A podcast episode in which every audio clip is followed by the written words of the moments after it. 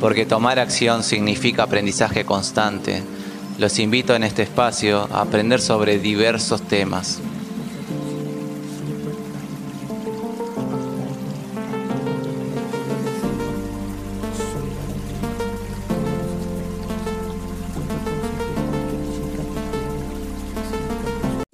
Hola a todos, les queremos presentar hoy un nuevo capítulo sobre un tema muy especial que para mí me parece muy importante porque, porque está tratando de algo que todos necesitamos aprender.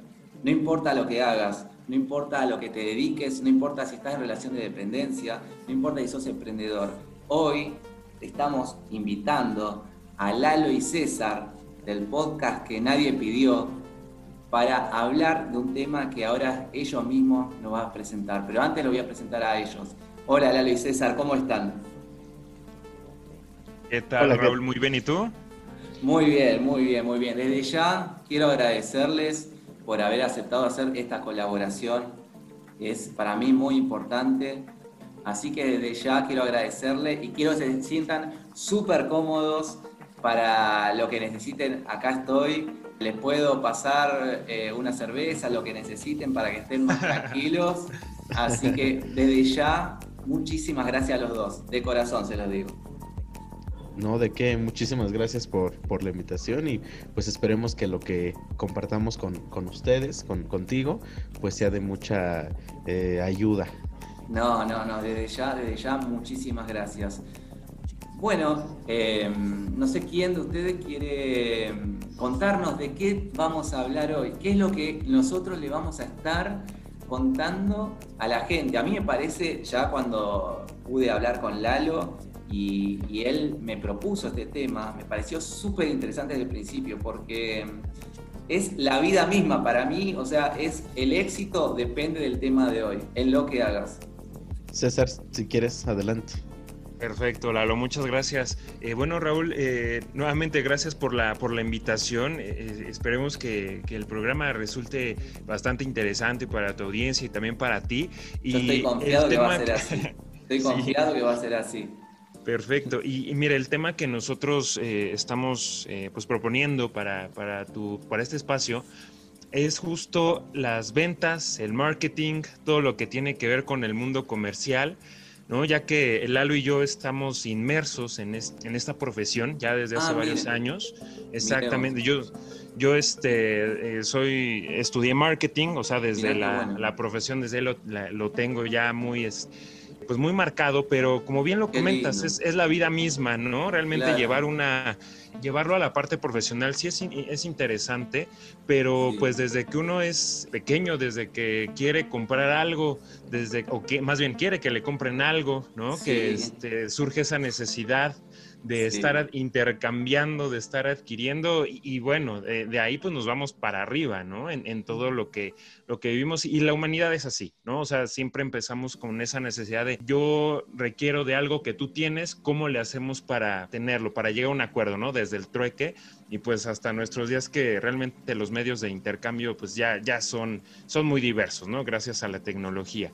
Entonces, pues este es el tema que nosotros eh, tenemos. El algo, algo, algo que, que, aumentar, que agregar. Pues sí, es, es, lo que comentó ahorita Raúl, sí es muy, muy interesante, como lo dice que no importa en el ámbito en el que estés, esto es muy necesario para, para triunfar en lo que sea, porque te tienes que vender a ti mismo como persona, tienes que si tienes algún negocio, tienes que vender tu producto, tienes que vender tu marca, lo que sea, siempre tienes que necesitar a alguien que lo venda o que lo haga eh, pasar entre las personas no importa lo que sea, siempre hay alguien que te tiene que estar ayudando a vender tu imagen, tu figura, tu persona, tu producto, lo que sea. No, totalmente de acuerdo. Y justamente estaba diciendo César de que desde chicos ya empiezan a ellos no lo saben, pero ya empiezan a reconocer todo lo que tiene que ver con la venta y el marketing. Yo tengo un chico de 6 años y es increíble cuando pasamos enfrente de una juguetería o enfrente de un kiosco, depende eh, cómo están puestas a veces los muñecos o a veces unas papas fritas, a veces algún jugo. pero si les llama la atención, enseguida lo piden. O sea, y ya desde chicos ellos ya saben el, valor del dinero también, porque juegan a, vender cosas, a que es un vendedor, a, que compran también. Por eso este tema de, marketing y ventas, desde chiquitos se, nos va inculcando de la, importancia que tiene. Y, los, chicos ya e, ellos mismos empiezan a, valorar el, dinero y ellos mismos empiezan ya a jugar a que son el vendedor y, te quieren vender algún producto. Por eso es algo que ya lo tenemos todos incorporado, también todo lo que tiene que ver con el, marketing y las ventas, ya, ya de chiquito. Y era también como decía, como decía Lalo, que nosotros, o sea, no importa la actividad que hagamos, e, eso no, no, no, cambia que realmente si vos querés tener éxito en lo que emprendas o en, en lo que te dediques, Realmente tenés que saber lo que es el marketing y las ventas. Por eso le quería preguntar a ustedes cuál es la diferencia entre marketing y ventas, si, eh, si existe alguna diferencia. Claro, es, eh, bueno, el, el marketing, eh, Raúl, se dedica más a la, a la labor, a la, a la, ciencia y el arte de cómo intercambiar un producto, de cómo darle una buena imagen, de asignarle un precio adecuado, de ponerlo en el, en el lugar eh, más indicado para que llegue a nuestro público y también de analizar a nuestro consumidor y a la competencia. Digamos, es algo, algo integral, ¿no? Es, es algo este, muy estratégico y las ventas es la parte, la parte operativa, la parte ruda, la parte dura donde está alguien ofreciéndote el producto. ¿no? En, este vamos a poner un ejemplo muy, muy aterrizado. una marca de autos, eh, Ford, eh, pues va a tener una, eh, una gama alta, una gama media, una gama de coches híbridos, etcétera. Entonces va a pensar en cada segmento de mercado, ¿no? Va a pensar a quién le acomoda más una camioneta, qué tipo de publicidad le voy a dar a esta persona, eh, a quién le acomoda más un coche híbrido, a quién más un coche de lujo y pensar, digamos, de manera integral. Ese sería el marketing de la marca Ford, ¿no? Y por otro lado tenemos a la fuerza de ventas, que es el, en el, por ejemplo, en, las concesionarias de autos, es la persona que directamente te está llevando de la mano a que conozcas el producto, a que conozcas la marca, a que te enamores, a que juegues con esa parte emocional, ¿no? Y, bueno, de ahí se va construyendo. Eh, digamos que las ventas es parte del marketing, para resumirlo, ¿no? Y ejemplificándolo también. Sí, es como una, es como una rama de, del marketing, yo creo que la más importante, porque como bien dice César, o sea, el marketing es la parte como que analiza tanto eh, cómo va a estar la marca y cómo va a llegar a su cliente. Y el vendedor recibe esa información y entonces ya con esa información sabe de qué manera eh, analizar también los tipos de compradores para ver qué tipo de producto le va a vender a cada persona. Entonces sí, sí son muy, sí son diferentes, pero van extremadamente de la mano ambas. Claro. Sí, Raúl, tú, no me dejarás mentir. Eh, dependiendo del producto que, vayas a comprar, hay diferentes tipos de, vendedores. No sé, a ti, ¿qué, es lo último que has comprado, Raúl? Eh, cuéntame. bueno, mira, mira, sí, te cuento. Lo último que compré fue hoy en el parque. Eh, le estaba comentando antes a Lalo, afuera del aire, acá estamos en una cuarentena que estamos saliendo ya de a poco y ahora la nueva etapa se llama distanciamiento. O sea, los chicos están sin clases, así que imagínate, ahora estamos acá eh, ya con los días de calorcito, todos los chicos los llevamos a la plaza, las plazas están que, explotan. Eh, así que yo no soy la excepción. Hoy llevé a mi nena a la plaza, así que le compré papas fritas, helado y un jugo. En tres momentos diferentes, porque no es que compramos, no es que compramos los tres, las tres cosas juntas. Así que la chica, la chica del kiosco lo decía de vuelta a ustedes. Así que bueno, eso es la última cosa que compré hoy, ahí justo enfrente, enfrente de, la, de la plaza. Excelente, ¿no? Y me imagino que la, la, chica del, del, kiosco, pues te recomendaba, ¿no? Te decía, ¿no? A lo mejor esta es, eh, a, esto le va a gustar, ¿no? Eh, de este tamaño. Entonces ahí hay una labor de venta muy, este, pues muy sutil que hace, ¿no? O tal vez o tal vez, por ejemplo, no tanto como la recomendación, sino si algo te hizo regresar a comprar a ese mismo lugar, es porque notaste una buena actitud en, con la chica que lo compraste. porque también hay esos vendedores que, por ejemplo, si tú hubieras ido la primera vez a comprar eh, las papas fritas, viste a una mala actitud o lo que sea, ya no hubieras regresado. Pero al contrario, totalmente, totalmente. Y eso, eso no sé cómo es. Mira, mi hermano, yo no, tuve todavía la suerte de ir a México, pero mi hermano fue a México y me dijo que en México él, él fue a la, a la parte de las playas. Eh, no es Cancún. ¿Cancún? no, no. ¿Acapulco? no, eso. Eh, Vallarta? Entonces habrá sido. No. Eh, eh, enfrente de la isla de las mujeres, ¿puede ser? Isla ¿Puede ser Isla de las Mujeres? Bueno, no, recuerdo ahora el nombre, pero no sé si era Isla de las Mujeres o Isla, tenía un nombre, estaba enfrente. Eh, entonces puede ser que haya sido Cancún, puede ser que haya sido Cancún, pero igual el lugar no importa, lo, que él me decía, pero aparte, no solamente él, sino mis papás también fueron a, a México. Y todos me dijeron que en México tienen la mejor atención que recibieron de todo el lugar donde fueron. O sea, que ahí en México realmente atienden muy bien al turista y lo saben tratar bien. Fueron a, All Inclusive. Realmente vinieron encantados, vinieron encantados con la atención, todo el tiempo preguntándoles si necesitaban algo, se tomaron todo, se comieron todo allá, así que la, pasaron bárbaro. Y justamente, y justamente acá no pasa lo mismo, acá en el argentino No, digo que, no digo que no atiendan bien, pero acá el argentino es de otra forma. En general es, eh, bueno, que me pida, que me pida y después veo cómo, cómo lo soluciono. y, realmente allá eh, atienden muy bien a la gente. Sí, yo lo que he visto como que tienen, tienen como que una idea de nosotros de que somos muy hospitalarios. Sí, este, totalmente. Entonces, y, y realmente sí, aquí tenemos mucho, eh, por ejemplo, cada que alguien se acerca, es así como amigo, ¿qué te puedo dar amigo? Este, necesitas algo más. Eh, la típica frase aquí muy usada que mi casa es tu casa, que muchos cuando vienen no lo entienden, pero pues es como que una parte de esa de hospitalidad que, que tenemos aquí en México y que pues sí como que se ha hecho muy, muy famoso en, en, en otros países que que si vienen aquí se sorprenden de que pues, como nos los tratamos como si ya los conociéramos de años. Claro, y, cuéntenme chicos, el tema de, también de los vendedores fue cambiando también con el tiempo, ¿no? La fuerza de ventas ya no es lo mismo, la forma en que es utilizada que años atrás, ¿no? Ya la perspectiva de la fuerza de venta respecto al cliente cambió muchísimo, ¿no? Ya se, se escribió mucho al respecto.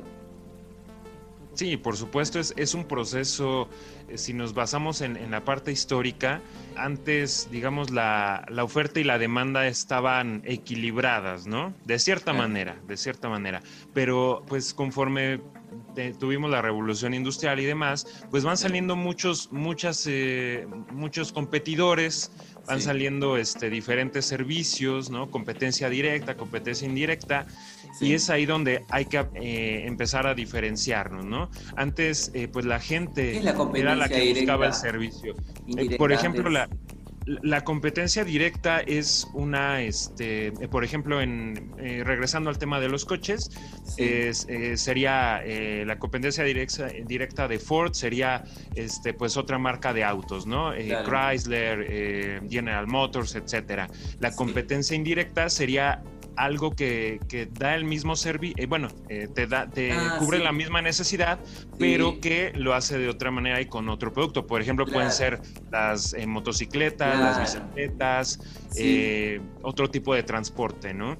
Entonces, a eso nos, nos referimos como al, tipo de competencia ah. y de cómo se van cubriendo las necesidades de, de diferente manera.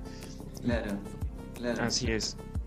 Y justo ahí es donde, donde empieza el boom, ¿no? De que antes la, gente buscaba el servicio o el producto y, después fue al revés. Ahora yo como empresa tengo que atraer a la gente y una parte fundamental fue el servicio. Sí lo hemos visto últimamente con, con eh, ideas revolucionarias, con empresas, con, marcas que han, han traído eh, el servicio a un nivel diferente. Y es por eso que pues tenemos como preferencia de ir a cierta cafetería o de comprar cierto producto porque nos da algo diferente. ¿No? Porque a lo mejor en, Starbucks, por ejemplo, empezaron con ese tema de hacerlo muy personalizado y demás, eh, por, poner un ejemplo como muy, muy, este, muy general. Entonces, eh, de ahí la, la, fuerza de ventas pues se, fue sensibilizando, fue viendo diferentes tipos de, eh, de, clientes, entonces ahí es donde se tienen que adaptar, ¿no? Y, y, ser muy serviciales, ser muy serviciales, pero también dar, dar mucha calidad y mucha calidez. Entonces sí, sí va cambiando, ¿no? Claro. Y estás, eh, justamente tocaste ahí una palabra que me parece fundamental a mí para todo lo que tiene que ver con el marketing y las ventas, que es la diferenciación. Me parece que, que la diferenciación hoy es fundamental, es fundamental en lo que tiene que ver con tu marca, con tu empresa, con el servicio que das.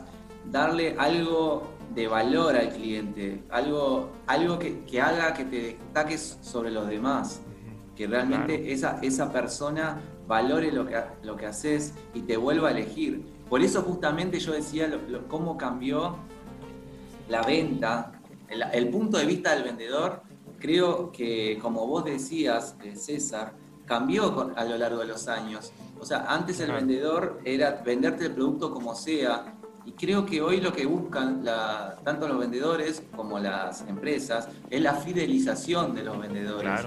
Y realmente ser honestos. Eh, bueno, hay casos y casos, ¿no? Pero eh, digamos, lo, ideal es que sean honestos en, el producto que quieren, que quieren darte y que realmente desde el punto de vista no es el producto, sino el punto de vista, eh, la otra vez lo estaba escuchando, esto me pareció muy interesante, eh, el punto de vista hoy en día es el cliente, o sea, satisfacer las necesidades del cliente.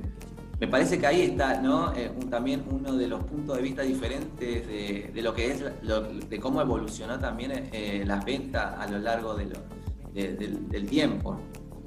Sí, porque, por ejemplo, a mí me ha tocado muchas veces que las personas, por ejemplo, tenemos dos productos, uno cuesta 100 pesos y el otro cuesta 50 pesos. Las personas a veces, actualmente por ese tema de, la diferenciación y del servicio que uno da, no necesariamente se van por el que tenga el costo más bajo. Dicen, yo, yo, yo pago más, pero porque yo estoy bien atendido ahí, me, eh, me dan el servicio cuando quiero, si tengo algún problema técnico me lo solucionan al momento. Entonces ahí también ya es un cliente fiel a esa marca que hay veces que no tiene problemas con el precio, con diferentes cuestiones, pero como la marca lo tiene bien atendido, no le importa pagar tal vez más que en otras marcas que estén tal vez más baratas, pero como tiene bien, eh, está bien atendido por, por, por, esa marca, el servicio y todo, no le, no le duele para nada estar pagando tal vez un poco más de lo que podría ahorrarse con otra marca. Claro. Sí, sí, sí, sí. No, y además eh, tocaste un, más bien eh, una palabra muy importante, Raúl, la honestidad. Eh, como, como vendedor es fundamental llevar una buena ética en lo que estás vendiendo y no vender por vender. Lalo y yo estamos en el sector educativo.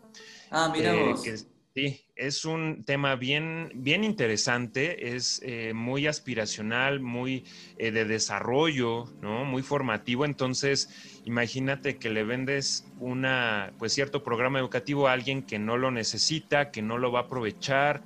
Entonces, hay algo que se llama venta consultiva, eh, Raúl, que es conocer realmente al cliente qué es lo que necesita de mi producto y si no le funciona, no vender por vender, ¿sabes? Ahí eh, creo que es una, una, sugerencia para las personas que nos escuchan. Si vas a vender algo, no lo vendas por vender, porque te va a salir mucho más caro, va a afectar en tu reputación en, tu, eh, en, el prestigio que le das a tu marca o, al servicio o lo que hagas y vas a perder a ese cliente y muchos más. Bien dicen que una buena venta se, se, recomienda a dos o tres personas, pero una mala venta se llega a diez personas. Entonces hay que ser como bien cuidadoso y, pues bueno, sí dar esa, esa, sugerencia. Hay que tener colmillos, sí, hay, hay que impulsar, hay que eh, buscar una venta, pero no hacerlo de una manera poco ética.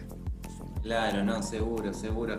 Y vos diste también en el clavo en lo que dijiste de que realmente una mala venta llega a muchísima gente, pero además hoy en día tenemos también ese, ese exponencial que significa las redes sociales. O sea, hoy, hoy, hoy en día se sabe todo de todos, en todo el mundo, no importa el momento y el lugar, y eso puede ser bueno para tu producto, pero también puede ser muy malo. Un solo producto o un solo mal servicio hecho puede significar eh, perder muchísimas ventas o, o, perder muchísimo asesoramiento.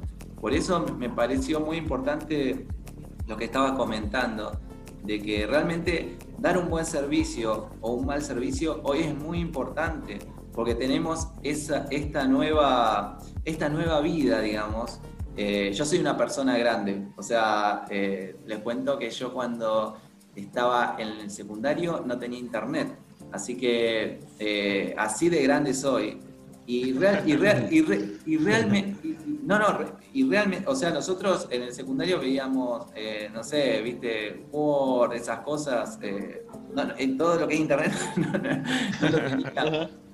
Y, y, realmente fue un cambio, pero fue un cambio tremendo y muchas personas no se pudieron adaptar por eso mismo, creo que todo va avanzando, todo va avanzando, la tecnología va avanzando un montón, o sea, todos tienen que irse amoldando a esos cambios. Y justamente en lo que tiene que ver con, la venta y el marketing también se fue amoldando. bueno, es una cosa que le iba a preguntar también.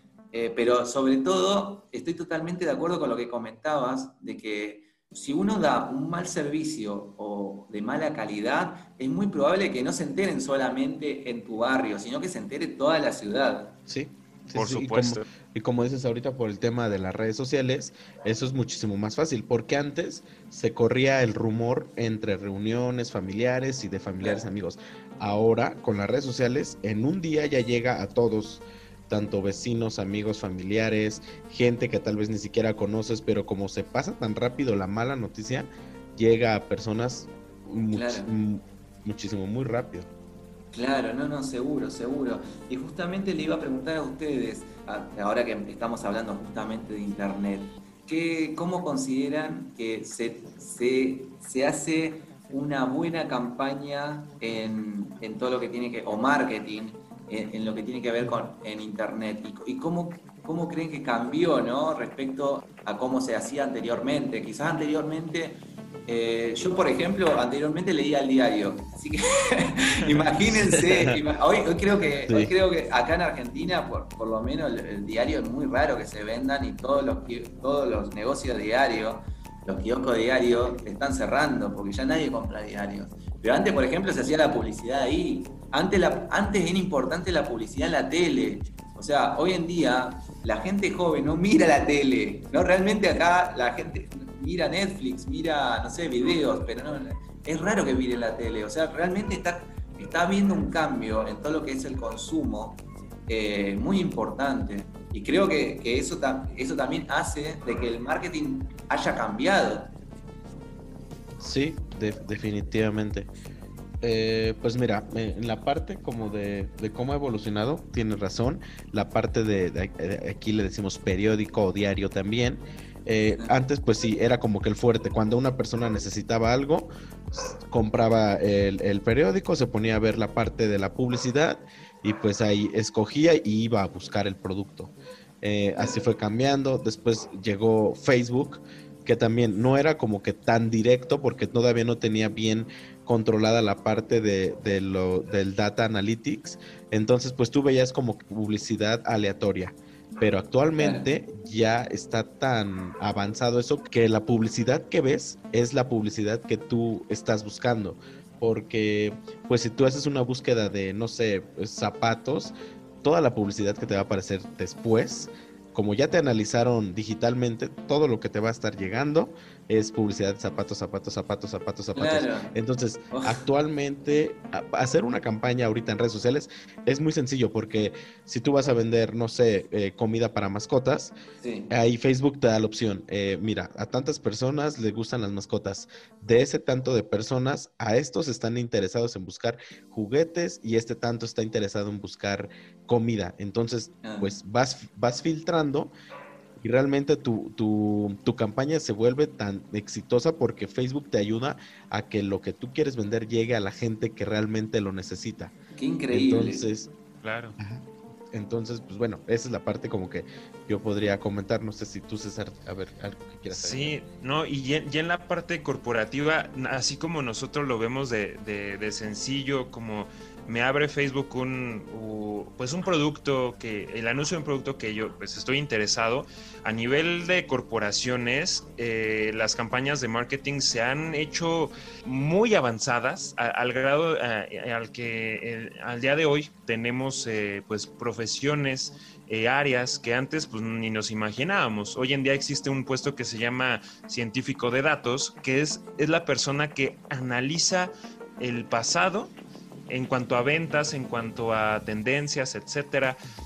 Analiza todos esos datos, eh, los, los limpia y con eso puede predecir puede predecir cuánto voy a vender, a quién le tengo que vender, en qué, eh, en qué plataformas, en qué medios me va a ser más efectivo, qué tengo que cambiar, qué va a hacer la competencia, qué no va a hacer. Entonces, hoy en día sí es, eh, la guerra es digital. antes si veíamos anuncios en, televisión o en los, en los, eh, en las calles, en los carteles, aquí los llamamos espectaculares, pues hoy la guerra es digital, ¿no? Y, las grandes corporaciones tienen que invertir en, en, personas con ese grado de especialidad para que la analítica sea, eh, haga predicciones muy acertadas.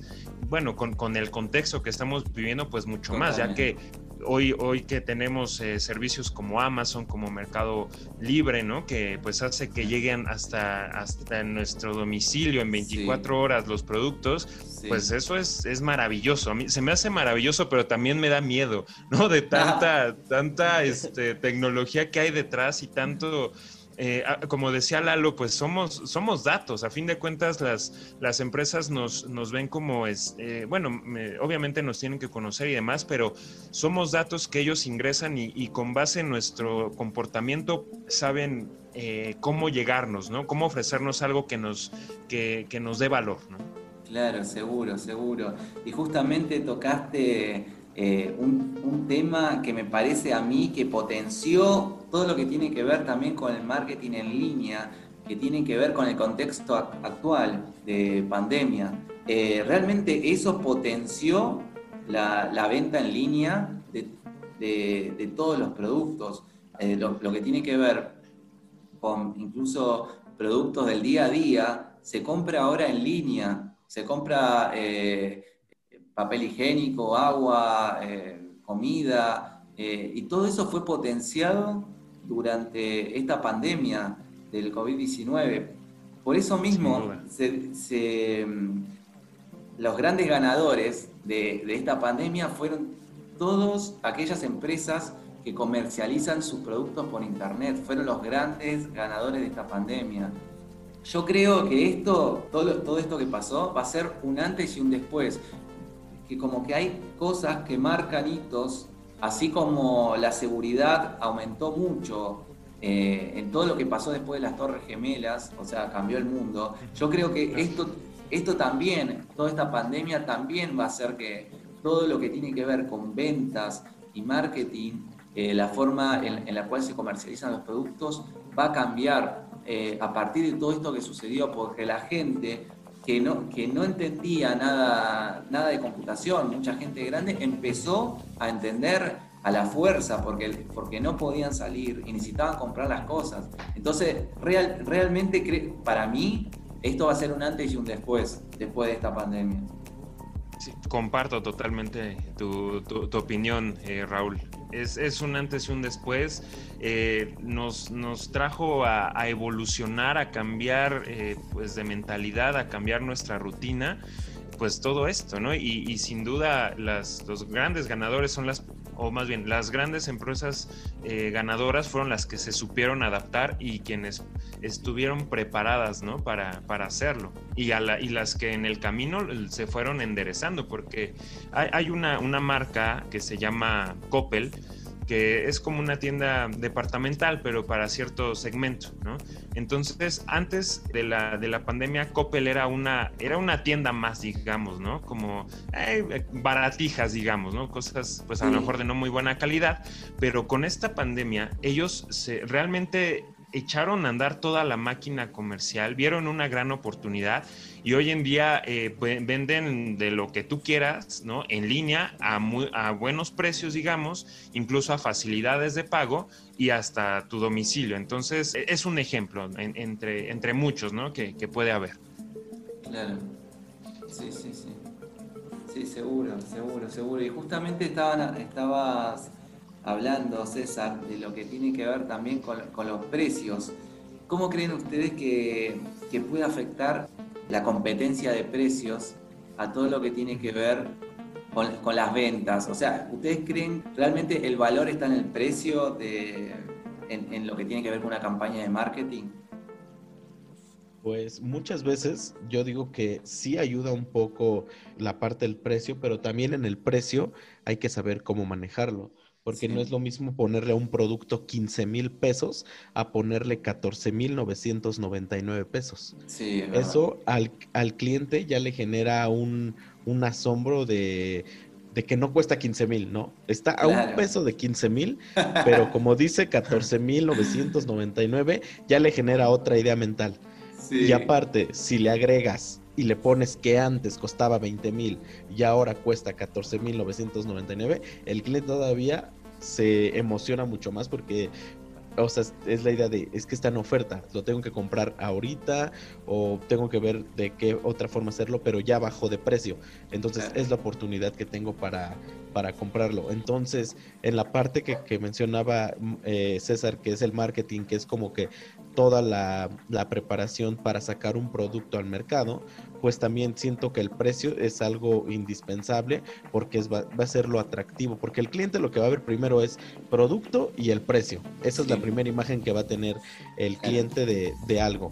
Y ahí pues entra el vendedor con las especificaciones técnicas, garantías, etcétera pero el precio y el producto, la imagen del producto, porque hasta cómo le tomen la foto a algo que vas a vender, es lo primero que el cliente se lleva. Y si con eso ya atrapaste su atención, ahora sí ya es tu deber como vendedor, pues igual empezarlo a enamorar de ese producto, pero eh, eh, a mi punto de vista siento que el precio sí es algo indispensable porque siento que es lo primero que el cliente ve de, de eso. O no sé tú qué opinas, César.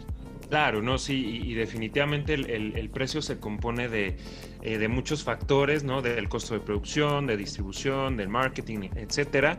Pero eh, también hay, hay ciertos eh, servicios o ciertos productos que pertenecen a una a una gama diferente, a una gama muy alta donde el precio realmente ya pasa a segundo, a, segundo plano, ¿no? Ah, justo hace unos minutos estaba viendo un video de, Michael Jackson, entra a una tienda de, de antigüedades y empieza a decir, quiero esto, quiero esto, quiero esta mesa, quiero este ajedrez, quiero esto. Eh, ¿Por qué? Porque pues realmente pertenece, ¿no? A otra, a otro estatus e, económico donde la gente pues ya realmente no le importa gastar dólares y dólares en, en cosas que pues a ellos les gusta. Entonces, eh, sí. pero ahí, ¿por qué lo pagan? Porque pues realmente es un producto de, gama alta, de alta especialidad y que pues no todos pueden pagar. Entonces, ahí sí las, las marcas de, ese nivel pues sí hacen una diferente estrategia de precios, de, distribución, por supuesto, de, y, ya juegan mucho más con lo aspiracional, con el estatus, entonces sí se compone eh, de, diferentes eh, piezas, ¿no? La parte de, la asignación de precios, ¿no? Dependiendo a quién le estamos vendiendo. Claro, sí, porque también está, por ejemplo, aquí en México este, es, es muy conocido que puede haber una tienda de zapatos, pero el precio en cierta zona es diferente a, otra zona como que más exclusiva. es el mismo, es el mismo producto, pero como una está en una zona no tan alta a nivel eh, socioeconómico, pues está en un precio regular, pero esa misma tienda tiene otra, otra sucursal en un lugar poco más exclusivo y ahí los precios son diferentes porque pues igual ahí es como que el estudio de mercado de la zona. Vamos a poner una tienda aquí, aquí las posibilidades económicas son más altas, podemos subir más el precio. Vamos a poner una sucursal aquí, el nivel socioeconómico pues está un poco más bajo o, o varía mucho, pues entonces pues vamos a poner un precio pues regular pero pues sí, es también ahí de acuerdo a, eso, al, al, estudio de mercado que le hagan para, para poder sacar algo. Claro, y, como decimos aquí en México, depende del sapo la pedrada. Pero totalmente de acuerdo. Además, bueno, yo les cuento, por si ustedes no saben, que Argentina es uno de los países de la más alta inflación del mundo. Entonces, realmente acá el precio es como algo desconocido para nosotros, porque un día podemos ir y hay un precio y a la semana hay otro precio, eh, o sea, y nos acostumbramos a vivir así. Y realmente es muy gracioso porque a veces los noticieros van de una punta a la otra de la ciudad y como dicen ustedes, dependiendo del lugar, el nivel el socioeconómico que, que tengan, más que nada lo hacen eh, con, la, con lo que tiene que ver con verdulería y carnicería, ¿no? Que son los, digamos, los negocios de barrio, lo que está más cerca, lo que la gente se mueve más para, ir a comprar al negocio. Pues bueno, si no lo demás ya es como veníamos hablando, muchos ya se piden online, pero bueno, es como que la gente todavía, en lo que tiene que ver con eh, carnes y verduras, se sigue yendo al negocio que tiene más cerca. Y realmente la diferencia es abismal, muchas veces puede llegar a ser el doble. O sea, sí, sí, sí, eh, de un producto con, otro. Porque, porque bueno, ya nosotros en, Argentina tenemos incorporado que, o sea, que, los precios pueden variar, pero tremendamente incluso dentro de un mismo barrio, digamos, o de, una misma localidad, porque al, no tener precio de referencia, no tenemos precio de referencia prácticamente, porque todo el tiempo están cambiando. Eh, así que, que, me siento totalmente identificado con lo que dicen ustedes, con el, con el tema de que muchas veces los precios van cambiando. Yo lo que noté eh, también que, ustedes hicieron mucho hincapié en el producto y quería preguntarles qué opinan respecto a los precios en los servicios, porque es muy común, ¿no? También que por ahí los, los, servicios tengan una amplitud muy grande de precio, porque es más difícil, ¿no? Ponerle un precio estandarizado a los servicios. Por ejemplo, un servicio contable o, abogacía. Es como que ahí es mucho más complicado el tema del precio. Y, ahí sí creo que lo que tiene más, más importancia puede ser lo que transmitís, ¿no? O sea, la, la confianza que das porque ahí, no es, ahí ya no es el comprar algo que estás viendo en una góndola, sino es comprar un servicio, es, comprar algo que te transmita seguridad. En ese, en ese sentido, eh, sí es importante, por ahí no tanto el precio, no te digo que no sea importante, pero digo, pero, pero sí lo que, cómo uno se venda. Claro, sí, lo que, lo que juega mucho es el prestigio. Como bien lo comentas, son, son servicios, es, es un abogado, es un médico. Entonces, eh, yo, en, este, de, de, manera personal eh, siempre pido referencias. O sea, cuando voy a contratar algún tipo de, servicio profesional, eh, lo primero es que alguien ya lo haya probado porque así yo sé que hay una recomendación de, de, un amigo, de un familiar, y sé que la probabilidad de que sea un buen servicio eh, pues es, más alta, ¿no?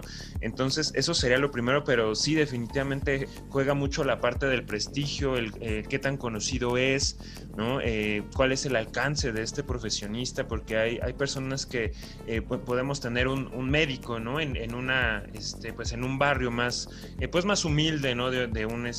de un segmento diferente que da una consulta a cierto precio y vamos a tener uno de una zona más exclusiva que hace exactamente lo mismo, te va a recetar exactamente lo mismo, pero por estar rodeado ¿no? de, una población pues más, más acaudalada, pues va a cobrar más. Claro. Entonces sí, sí es un poco eh, eh, complicado, como lo comentas, ¿no? Y para eso pues tenemos, eh, para mí eso, lo, para mí lo fundamental sería la parte de, de la reputación y de la recomendación que puedes recibir de acerca de un servicio, ¿no? ¿Tú cómo ves, Lalo?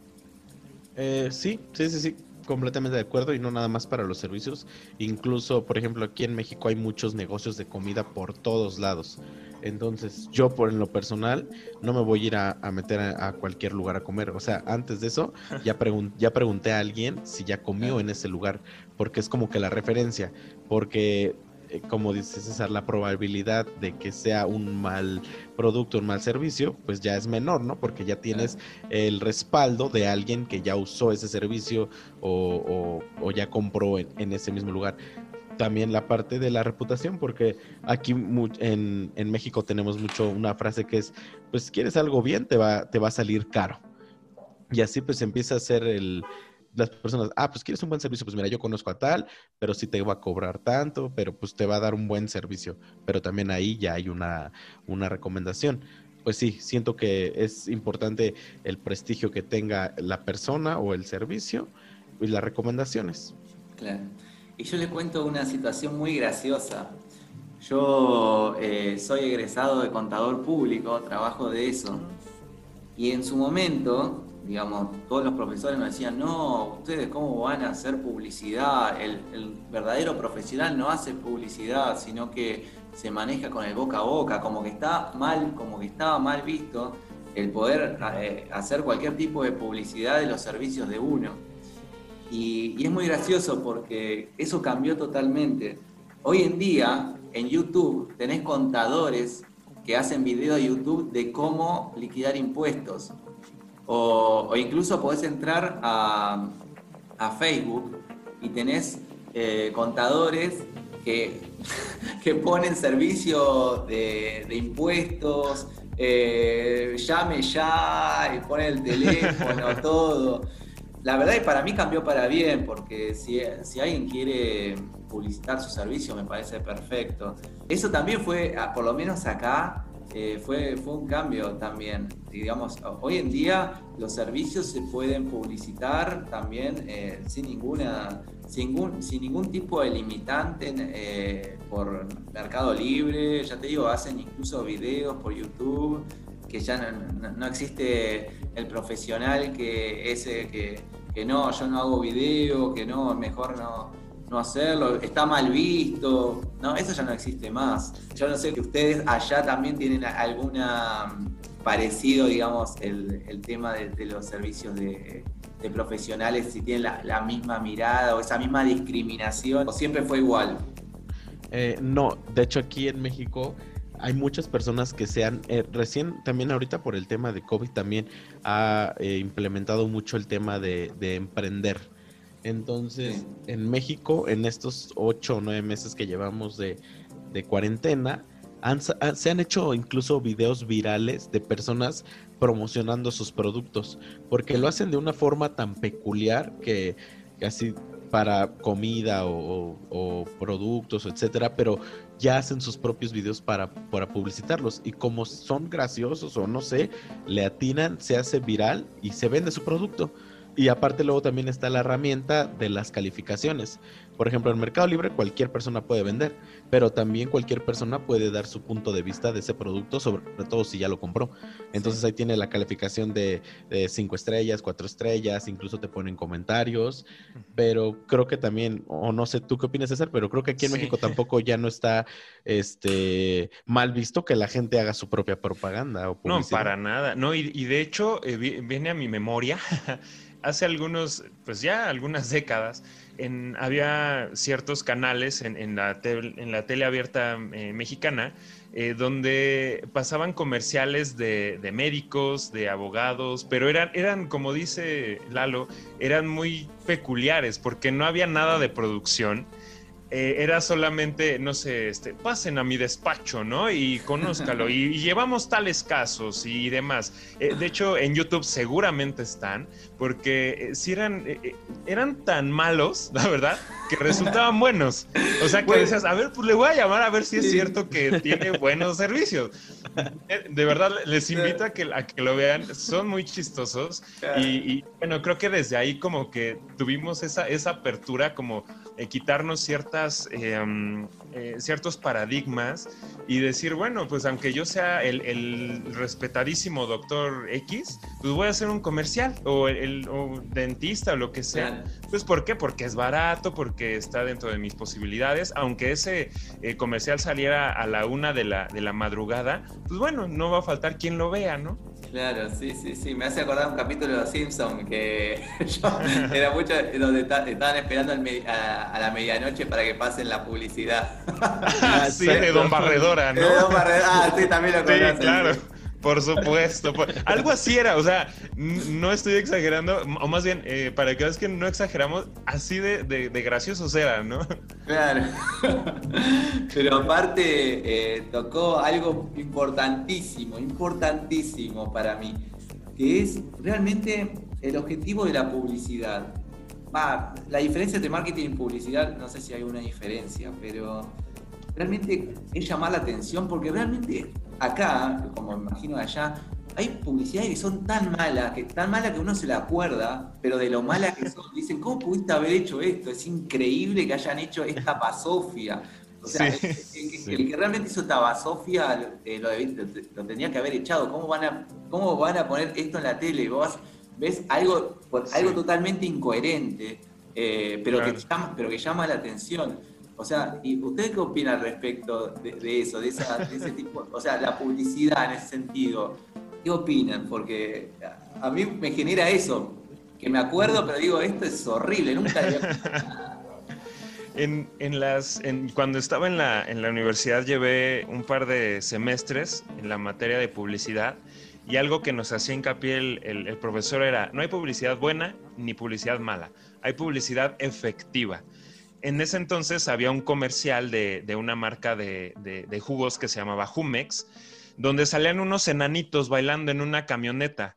O sea, igual una, cosa muy bizarra, la verdad, muy, muy rara, pero eh, es ya que yo todavía me acuerdo y ese era el, ejemplo que nos ponía el profesor. Entonces, sí lograba como el objetivo de que tú recordaras la marca. Había una, había una cancioncita y toda la cosa, entonces a mi parecer, eso es, eh, eh, depende también de la marca, ¿no? En, donde yo, yo estoy trabajando, pues es, educación, es algo pues más serio, un poquito más este, convencional, entonces no podríamos arriesgarnos tanto a eso, ¿no? Entonces, este, ¿tú, ¿tú cómo ves, Lalo? ¿Te acuerdas de, de, algo, de algo que te haya marcado, ¿no? En, en ese sentido. Pues sí, pero no, no fue un producto como tal. Creo que también eh, eh, recién hubo elecciones, bueno, no recién, ya hace dos años hubo elecciones presidenciales aquí en México y se hizo muy viral el comercial de un niñito cantando.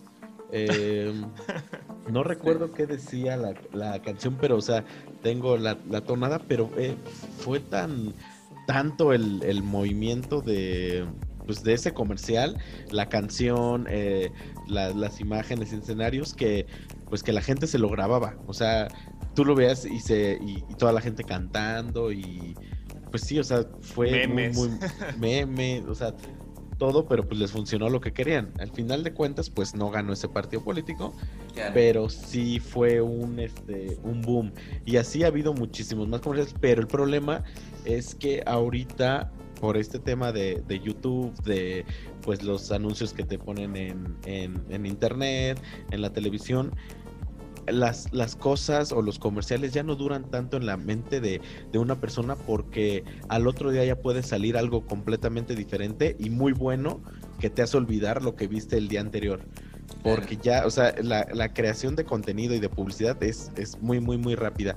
Las marcas están como que todo el tiempo, sobre todo como la gente está cambiando de gustos tan rápido, en, en una semana te puede gustar algo y a la siguiente ya te gusta otra cosa, también las marcas se tienen que actualizar. Entonces ya no pueden seguir con la misma publicidad, ya están pensando en qué le va a gustar después. Eh, pero pues sí, han salido unas tremendas joyas de de videos que pues sí, se te quedan en la mente, pero ahorita la verdad como me, me quedé en blanco, solo me llegó el recuerdo de, de esa canción, pero sí fue un boom. Aquí en México sí, la verdad, en todos lados se escuchaba esa, esa canción.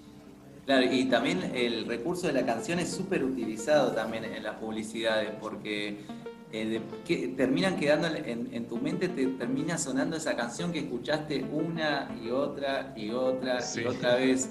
Y los políticos también la usan mucho, e incluso acá también para la, el último, la última elección.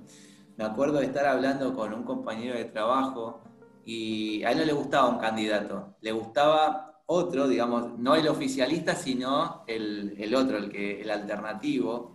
Y bueno, y, se había hecho toda una campaña de publicidad por las redes, donde la gente se juntaba en la calle y se ponía a bailar una cumbia muy específica, era muy pegadiza. Y, y, bueno, yo también estaba más del lado del otro candidato, entonces me acuerdo que, que, él me decía, pero me lo dijo y me queda hasta el día de hoy lo que me dijo, porque me parece totalmente verdad. Y después le voy a preguntar sobre esto. Me decía, no, si, ¿qué importa si quién es mejor o, peor? A la gente no le importa eso, a la gente lo, que le importa se le queda pegada en la cabeza esa cancioncita de mierda y, van a terminar votando por esa cancioncita de mierda, dice. Y, la verdad que me... Bueno, le, cuento que al final terminó ganando el oficialista, pero, pero, pero realmente yo creo que a, a, la gente se le queda, por ahí puede llegar incluso a votar o sea, ¿qué mejor ejemplo hay de todo lo que tiene que ver con, con marketing y publicidad que, las campañas de los políticos? Donde no importa si se afanaron todo, si, eh, o, si van a cumplir o no sus, sus promesas. O sea, eso no importa. Lo que importa es la emoción que generan y, para ese día de la votación. No sé si quieren eh, primero contar alguna anécdota o algo en particular sobre esto que acabo de contar, sobre el tema de las canciones y eso, o voy directo a la pregunta? Eh, no, solo a lo mismo, regresamos a lo que comentábamos en el principio. No importa lo que sea, siempre hay que saber colocarlo, porque eh, así sea un partido político, tienes que saber cómo convencer a la gente de que vote por ti. Entonces, igual ahí hay un estudio de, marketing, hay publicidad, eh, no hay como tal vendedores, pero sí hay es, gente que sale eh, representando ese partido político, tratando de convencer a otras personas de que se sumen a ese partido político. No están intercambiando un producto, pero a fin de cuentas los están convenciendo de unirse a algo. Pero es lo mismo, no importa lo que sea, siempre debes saber cómo convencer a, una persona o a un grupo o a un país. No, y además los, los coordinadores de campaña de los políticos, o sea, son expertos y, realmente eh, eminencias en marketing, porque tienen que convencer a, un país entero para que voten para este por cierto partido, cierto candidato. Entonces, eh, sí, ese es un tema también bien interesante. Aquí en México se da de una manera impresionante. Pero bueno, ahí Lalo y yo traemos un tema casado, ¿no? Con ese tema de lo político. Cada quien defiende su, su, parte, su ideología, pero bueno. Pero bueno, lo importante es que se pueden sentar a conversar. Acá, ah, claro. Acá eso, es lo, padre, sí. Acá le, le, llamamos la grieta, porque realmente hay tanta, tanta diferencia y tanto odio entre una parte y la otra que ni siquiera pueden sentarse a, a conversar. Por eso acá se le dice directamente que hay una grieta. Grieta. claro, por eso es, tan, es tan importante de que en sus diferencias, incluso conozco gente que ha dejado de ser amiga por su pensamiento político. yo no sé si allá son así, acá somos muy apasionales con todo, o sea, con el fútbol, con, la política.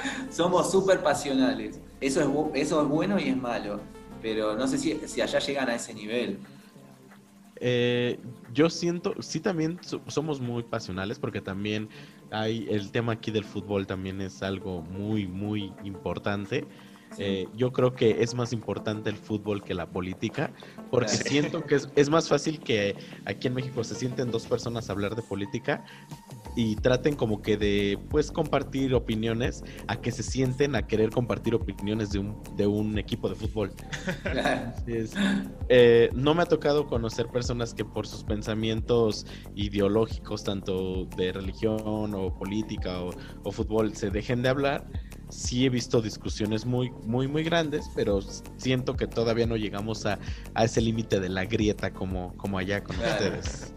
Claro. lo además, yo, yo considero que en, eh, en algún momento sí se ha ¿no? Tal vez como el amigo de un amigo, pero estoy seguro de que sí se han, se han este, quebrantado amistades, ¿no? A lo mejor no los conocemos directamente, pero en, algún punto debe de, de haber. rincón. Sí, pero, pero bueno, como, como decía Raúl, pues sí, este Edwin y yo tenemos nuestros puntos eh, de vista y demás, pero pues nos, este, nos llevamos bien, somos amigos y, lo de la política, pues hasta lo tomamos luego ya como de a, de broma, nada más de estarnos ahí molestando. Está muy bien, está muy bien. Y justamente le iba a preguntar, que era la pregunta que estaba pendiente, cómo eh, muchas veces también el marketing como cualquier persona que quiere llamar atención, apuntan mucho a las emociones, justamente lo que estamos hablando respecto a la campaña de los, de los políticos, porque por ahí un político se pudo haber robado todo, pero sale besando a un nene y lo vuelven a reelegir. ¿Cómo la gente se maneja por las emociones? Sí. Sí, de hecho aquí en México pasó en el 2016 hubo una campaña para generar odio de la gente hacia un, hacia un candidato. Eh, fue toda la estrategia, ese candidato venía muy fuerte y la estrategia de la oposición fue generar publicidad para, es, ¿cómo se dice? Em, para desprestigiarlo, ¿no? Exactamente, esa palabra eh, de, esa persona. Y la gente, había muchas personas que sí sentían ya, o sea, de pasar a amarlo a, odiarlo, porque dicen, no, no puede ser posible que haya hecho esto y esto y esto y esto. Tal vez ni siquiera en la verdad, pero como ya se generó ese, esa, pues ese video, esa publicidad, la gente sí cambió de sentimientos y no, ahora y rechazo y rechazo y rechazo. Eh, igual en cuanto a los productos, hay veces que la publicidad es tan, tan acertada, por ejemplo, en el, en el ámbito de las mascotas. Ponen a la, a, la, a la, mascota más cuidada, a una de muy buena raza que como que te encariñe y si no, tiene, si no tienes mascota, incluso hasta compras una mascota o, te, o adoptas una mascota para poder comprar ese producto. Entonces, sí, los, sentimientos, creo que eh, también buena, o, sea, no sé ahorita César qué opine, pero siento que en, el marketing como que sí debe, debe, haber alguna parte donde se enfoquen en, la parte del análisis de los clientes, en, los sentimientos que van a provocar en la persona. Claro, ¿no? Y es que eso es interesantísimo porque ahí ya, ya se mete directamente con, las emociones, con lo que tú sientes al tener cierto producto. voy a ir eh, a algo que se nos va a hacer muy, muy este, sencillo. Los coleccionistas. Por ejemplo, hay, hay personas que coleccionan cosas de Star Wars o de lo que sea, que pagan una millonada por una pieza de plástico. ¿Estás de acuerdo que, eh, eh, una pieza, no sé mucho de Star Wars, ¿no? Pero eh, pues no sé, un Boba Fett o lo que sea, a veces está valuado en miles y miles y miles de dólares, cuando realmente producirlo te costó que no sé, 5 dólares o menos. Entonces ahí es el valor que se le da al coleccionismo, al hacer este, que, tú te sientas identificado con una marca. Yo, yo por ejemplo, tengo eh, una colección de, de, este, de figuras de Lego, entonces no sé, eh, eh, juegan mucho con, tu, con, la parte de, que tú te identifiques, con que tú te emociones con cierto, eh, con cierto producto y que, y, que, bueno, a fin de cuentas, pues ya lo tengas, te, te, da como ese esa necesidad de, de, realización o de, pertenecer, ¿no? Ahí sí hay un análisis muy interesante, pero, eh, pero sí, definitivamente es, muy, muy importante el análisis de, las emociones y de lo que provoca cierto producto en, en cada, en cada persona. Claro, o por ejemplo también, eh, perdón, perdón. No, no, no, eh, Los, los, los comerciales de comida en cuanto a McDonald's, Kentucky, Burger King ¿Cómo es su publicidad? Que, que, se te antoje la comida. Eh, o un, comercial de los comerciales de Coca-Cola siempre es un vaso con, con hielos eh, y la dejan caer de una manera en ultra, con mucha definición.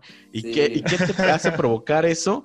Que tú quieras salir luego, luego a comprar una coca, una Coca-Cola al momento, porque ya te provocó esa así de lo, necesito, quiero y, y, me voy y voy a satisfacer esa necesidad.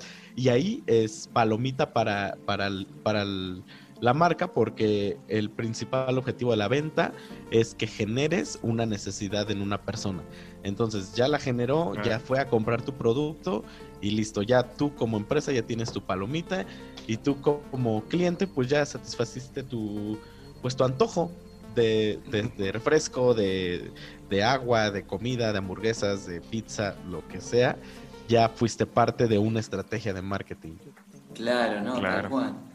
Seguro, y yo estaba por comentar de que yo eso mismo yo lo noto mucho en el mercado para chicos, todo lo que tiene que ver con productos para chicos, eh, que, bueno, estamos mirando muchas veces por, por mi hijo y vemos las propagandas de los juguetes y, y él se queda maravillado con, con uno, con el otro, y cómo apuntan todas esas publicidades a que, a que los chicos realmente deseen tener esos juguetes y, apuntan a sus emociones, que van a ser felices con esos juguetes. Por eso me parece tan, tan importante que también la, publicidad no solamente llame la atención, sino que también te genere una emoción sobre, además de, llamarte la atención. Porque ahí si vos podés recordarla y además que te genere e, esa emoción, es como como, que, como que ya la, vas a tener en cuenta y la, y vas a comprar. Y esto ya, ya, les, digo que lo noto mucho en el, en el mercado para chicos, en, lo que tiene que ver con publicidades para chicos, se ve todo el tiempo. Y, lo, y los chicos, una vez que compraron eso, te lo piden todo el tiempo y lo, lo, lo, terminás comprando. Por eso, por eso se dice que el realmente el mercado más grande está en lo que son los chicos y los adolescentes, porque ellos son, cuando se les mete esa idea en la cabeza, quieren eso, no importa lo que cueste. Claro. y, bueno, perdón, antes de, que se me vaya la idea, antes pues solo era ese tema de los comerciales, ¿no? Porque pues tú en el comercial veías a otro niño jugando con un juguete, veías todas las cosas que podías hacer con ese juguete y ya lo querías. Ahora súmale que los niños también ya siguen a youtubers, a influencers, y ahora súmale que ese influencer tenga ese mismo producto, entonces sube más la, emoción porque dices, la persona que yo sigo también lo tiene y yo lo puedo tener. Entonces, pues ya es como que, o sea, ya ven el comercial, después ven el unboxing de un youtuber, después ven cómo los después ven cómo lo están utilizando y ya no puedes hacer nada. Ya no puedo hacer nada, no, no, no, no. Y sabes qué es lo peor, en, en, en, una o dos semanas ya lo olvidaron, ya quieren la, ya quieren otra cosa. Entonces eso es donde dices, ah, bueno, me imagino tú que, tienes a, tu hijo a de ser como, ay, pero si le acabo de regalar esto y ahora por qué va cambiando la moda y sí, el, el mercado de los niños es súper, súper redituable, ¿no? por el mismo tema de la de la emoción que les provoca el, el producto, el juguete, lo que sea. Total, totalmente, y es así tal cual como lo decís. Una vez que tiene el juguete y juega un día, ya se olvidó, al otro día terminó por más caro que... y aparte, por ahí, con, el, con el juguete que juegan todo el tiempo, es el juguete que te salió dos pesos. Y ese juguete carísimo, lo jugaron un solo día y te lo dejan ahí en la caja de juguete y no lo tocaron nunca más. Por eso me parece a mí tan interesante el tema de la publicidad y la mercadotecnia, porque creo que, realmente ahí está, hay muchos de los secretos que a todos nos van a servir para, para cualquier cosa que queramos hacer. Por eso les quería agradecer tanto César y Lalo por la, verdad me, encantó la charla, me, me sumaron un montonazo, un montonazo, fue súper amena, espero que se hayan sentido, ¿cómo se sintieron ustedes? No, pues yo eh, eh, pues muy bien, ¿eh? O sea, ah. como tal sí fue, a pesar de que estábamos compartiendo algunas cuantas pues, experiencias y todo, pero pues no dejó de ser una plática, ¿no? En donde pues todos teníamos algo que aportar realmente no, yo sí estuve muy, muy a gusto y, lo repetiría. Perfecto. No, sin duda, ¿eh? muchas gracias Raúl, me la pasé súper, súper bien, muy a gusto, muy cómodo también y gracias de verdad por la, por la confianza, por, por la invitación y, no, la verdad es que si, si lo podemos repetir, encantado, ¿eh? Y, gracias a la tecnología pues podemos estar en diferentes latitudes y platicando aquí como si estuviéramos con una cerveza en medio y, listo, ¿no? no, para la próxima, para la próxima, yo voy a dejar la cerveza y me voy a tomar lo que, lo que acá tomamos el Fernet con cola. Después eh, se, lo, se los recomiendo, a mí me encanta. Eh, así, que para la próxima lo pueden probar ustedes. Pero igualmente le cuento, César y Lalo, que esto todavía no terminó porque para cerrar, a mí me encantaría que ustedes puedan dar en su experiencia, ya que ustedes, eh, si bien creo que todos podemos aportar en, este tema, pero bueno, ustedes que trabajan aún más, me, me puedan contar a mí y a las personas que escuchen qué es lo que aprendieron y qué consejos pueden dar a, una persona respecto a todo lo que tiene que ver con el marketing y las ventas? O sea, eh, para un profesional, para alguien que es emprendedor, para alguien que, que, simplemente eh, va a una entrevista de trabajo o, quizás eh, aquella, aquel chico que quiere eh, seducir a la, chica que vio toda su vida y está a mitad de cuadra y no sabe, y no sabe cómo llamar la atención. Pues realmente creo que el, marketing y la venta tiene una trazabilidad que, agrupa todos esos conceptos. Por eso le quería preguntar a ustedes qué, fue lo que, obviamente cada uno eh, se pone de acuerdo a quién quiere empezar, qué fue, eh, qué es lo que aprendieron ustedes, qué, qué enseñanzas eh, tuvieron en, todo este tiempo que, vienen trabajando, si es que eh, para ustedes hay algunas cosas que, son muy importantes y no, pueden ser dejadas de lado, y que me expliquen y nos cuenten un poco eh, su, su experiencia. Adelante, Lalo. Pues mira, eh, para mí, la, desde que yo empecé como con las ventas, yo antes de, empezar con, con, este tema de las ventas, yo me consideraba una persona tímida. Pero las ventas también te van abriendo ese, esa parte disociable, porque ya después eh, ya te das cuenta que pues es muy fácil acercarte a una persona y hablarle, así sea una mujer, sea un hombre eh, X, puedes tener, tienes esa confianza de acercarte y, y, platicas y listo, no hay ningún problema. En, en cuanto a, a, lo demás de, de, de, emprender, lo tocábamos también en nuestro podcast porque no nada más es, tengo la idea de vender tenis, voy a comprar un lote de tenis y voy a venderlos. No se trata nada más de eso. Hay que tener pues bien definida una, una estrategia y no necesariamente muy profesional. Únicamente, no sé, pedirle a los familiares, ¿sabes qué? Eh, voy a vender tenis, me puedes hacer favor de compartir mi página y, listo, ya con eso estás haciendo un gran esfuerzo porque tu producto se empieza a ser eh, pues conocido al menos en tu círculo social y familiar hay que estar enamorado de lo que vas a vender o de lo que vas a hacer porque no se trata de nada más de voy a poner mi negocio y listo. Tienes que estar enamorado porque también esa, ese sentimiento de que te gusta lo que estás haciendo, eso, eso lo ve la gente. Y uno como vendedor también es muy importante porque si una persona se acerca a ti a preguntarte de tu producto y tú eres y no, y no conoces nada del, producto, pues ellos con qué confianza te lo van a comprar. Al contrario de que si te ven interesado en tu producto, enamorado, que lo conoces perfectamente, cualquier pregunta que ellos tengan para ti, te la van a o sea, tú se la puedes resolver sin ningún problema y los clientes tienen una confianza de que sabes, ellos saben que, a ti te está funcionando el producto y sin problema te lo compran. La parte social, muchas personas dicen, no, es que no me gustan las ventas, no, es que yo no sé vender, pero esas mismas personas te das cuenta que ese chico tiene la facilidad de hablar con muchas chicas o esa chica tiene la facilidad de hablar con, con muchos chicos, entonces te das cuenta que sí es un vendedor porque sabe venderse como persona, tiene la facilidad de hablar con, con alguien desconocido, entonces es un vendedor pero no lo sabe. Entonces nada más es cuestión como que de ahí ir conociendo lo que, lo que vas a vender, lo que vas a decir, lo que vas a hacer y lo demás va fluyendo realmente solo. Para las ventas realmente pues creo que nada más se necesitan ganas. Eh, aquí en México realmente un vendedor gana lo que quiere ganar porque es el esfuerzo que uno le ponga.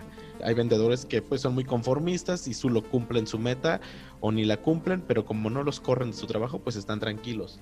Hay, habemos otros que sabemos que, que podemos vender muchísimo más y ganar más este dinero entonces, pues ahí estamos, ahí estamos, ahí estamos. Y pues como es nuestro, ese es nuestro trabajo, pues no nos cuesta para nada hacerlo. Entonces, pues a mi punto de ver las, las ventas te, te enseñan mucho, te, te conoces muchas personas a través de las ventas, pues bueno, no, no, no tengan miedo de, vender y de animarse a, incluso como personas. O sea, en la entrevista de trabajo también uno tiene que llegar y venderse mejor que el que entrevistaron anteriormente o el que van a entrevistar después de ti. Si tú dejas una buena imagen tú como persona, yo creo que con eso es suficiente para que te contraten.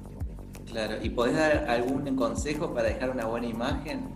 Eh, seguridad seguridad, porque como te digo, si tú para vender hay que conocer y, enamorarse de su producto, de su empresa, porque eso lo transmites a tu cliente.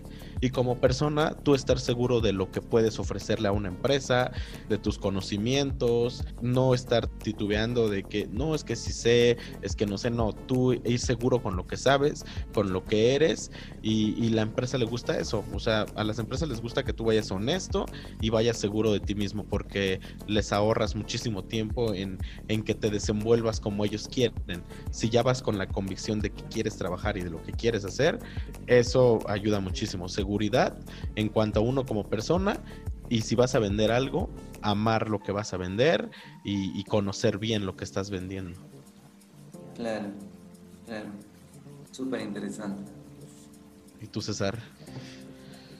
Pues mira, yo eh, desde mi primera experiencia laboral, eh, eh, yo cambié, digamos. Eh, yo era una persona como muy apática, estaba como muy cerrado. Me metía a, estudiar marketing como más por la, por la parte analítica, más de números, de investigación de mercados.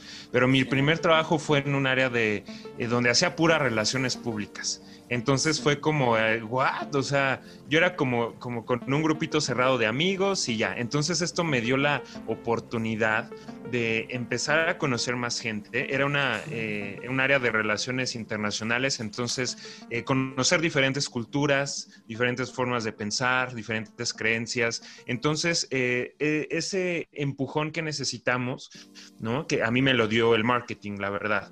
hoy en día, pues con las redes sociales es mucho más sencillo, entonces no hay que tener miedo a, conocer, a, investigar, a, nunca dejar de aprender. Creo que eso es lo, más, lo más importante. Además de que, eh, pues como personas, eh, pues somos seres sociales. Entonces, hoy en día, a pesar del aislamiento, pues se dan este tipo de foros, estas oportunidades que nos permite conocer, traspasar eh, fronteras, por supuesto. Y pues qué mejor que hacerlo pues de, un tema que nos gusta, ¿no? también en, la parte profesional, en la parte pues de, marketing ya más enfocado, pues nunca hay que dejar de innovar. Nunca hay que dejar de, de innovar, de creer en nosotros, en lo que vendemos en nuestra personalidad, en lo bueno que somos para, eh, pues para colocar un producto o a, nosotros mismos, ¿no? Como le decía Lalo, eh, nuestra imagen es muy importante, cómo nos, nos dirigimos, hay que ser respetuosos cuando debe de ser, hay que ser, eh, hay que entrar como en, en, confianza, ¿no? Ser divertidos cuando la situación lo permite. Entonces sí, eh, tener bien claro en dónde estamos, ¿no? Por ejemplo, en el, en el servicio al cliente, pues siempre hay que ser muy respetuoso, pero tampoco hay que dejar que a uno le falten al respeto. Entonces sí tener bien claras estas, eh, pues estas líneas, ¿no? No hay que dejar de, innovar, de, creer en, uno mismo y de darnos esa, ese, ese, pues ese empuje ¿no? Para, para poder sobresalir, sin importar que tú seas ingeniero, si seas abogado, si seas contador, médico, lo que sea, eh, siempre hay que, hay que vender nuestros servicios, hay que vendernos como grandes profesionistas y a fin de cuentas, bueno, uno, eh, pues, no sé, nos tocó la suerte de, esta profesión y pues sí nos, nos da como para intervenir en, en, diferentes áreas o diferentes ramas, ¿no? Eh, si bien es cierto que hoy en día la tecnología es, un, es una gran herramienta para, para vender, nunca se va, nunca se va a poder sustituir la parte humana. ¿no? La parte de que llegue alguien y te haga sentir en confianza eh, de cierto producto, cierto servicio, lo que sea. Y, pues bueno, hay que, hay, que aprender de, pues de, todo lo que vemos, ¿no? nunca dejar de, estudiar o de, analizar, ¿no? De ser curiosos, eso es algo que me encanta a mí, ser, ser curioso, saber por qué pasan las cosas. Y, bueno, es algo que, eh, que, pues yo les, yo les dejaría, ¿no? Como, como resumen. Claro, no, me encantó, me encantó, me encantó. Les quiero agradecer a los dos, la verdad que es súper interesante todos los conceptos que nos dejaron, todo lo que, lo que contaron, a mí me resulta súper interesante. Es totalmente cierto lo que comentaba César de la innovación. Creo que esto es una opinión mía, de que uno siempre tiene que ser la mejor versión de uno mismo y tratar de levantarse día a día y tratar de ser mejor que el día anterior. No hay que competir contra nadie, solamente hay que competir contra uno mismo y intentar ser mejor que el día anterior y tener la fuerza para innovar y aprender cosas nuevas. Y para eso justamente lo que se necesita es la curiosidad, ser curioso, querer y tener, eh, tener la confianza en uno mismo, como decía Lalo, tener, tener confianza para justamente llegar a, sus, a los objetivos de uno. Y por más allá de que tengamos algunos obstáculos, nunca el objetivo va a ser, eh, va a ser fácil. Pero, pero creo que es, es justamente eh, la práctica de, uno y sus ganas de, progresar, porque creo que siempre la práctica va a ser al maestro en todo sentido de la vida. Y justamente para la curiosidad, más eh, las ganas de aprender y la práctica va, a hacer que cualquier persona que realmente se lo proponga pueda llegar a cumplir sus objetivos. En este caso, de, ser mejor vendedor, de, poder vender mejor sus servicios o sus productos y además de eso, justamente el, todo lo que tiene que ver con el marketing de, sus productos y servicios. Así que chicos, les quiero agradecer muchísimo, la verdad que fue súper interesante escucharlos y desde ya les quiero agradecer, agradecer no solamente por la colaboración, sino también por el tiempo que se tomaron, por la mena que hicieron la, por, eh, que hicieron la charla, la verdad súper predispuestos. Desde ya, eh, César y Lalo, espero que se haga otra vez. Y bueno, ya, ya con esto, entonces vamos a dar por terminado este capítulo. Gracias, un pues, gusto. Muchas gracias a ti también y, cuando quieras, pues aquí, aquí estamos y también ahí queda la invitación abierta para que tú también participes en el nuestro. En, el podcast que nadie pidió. Exacto. Exactamente. Pero bueno, las cosas que no se piden generalmente son, son muy buenas, así que este, en este caso lo, confirmo. Así que bueno, hasta luego. Hasta luego. Gracias.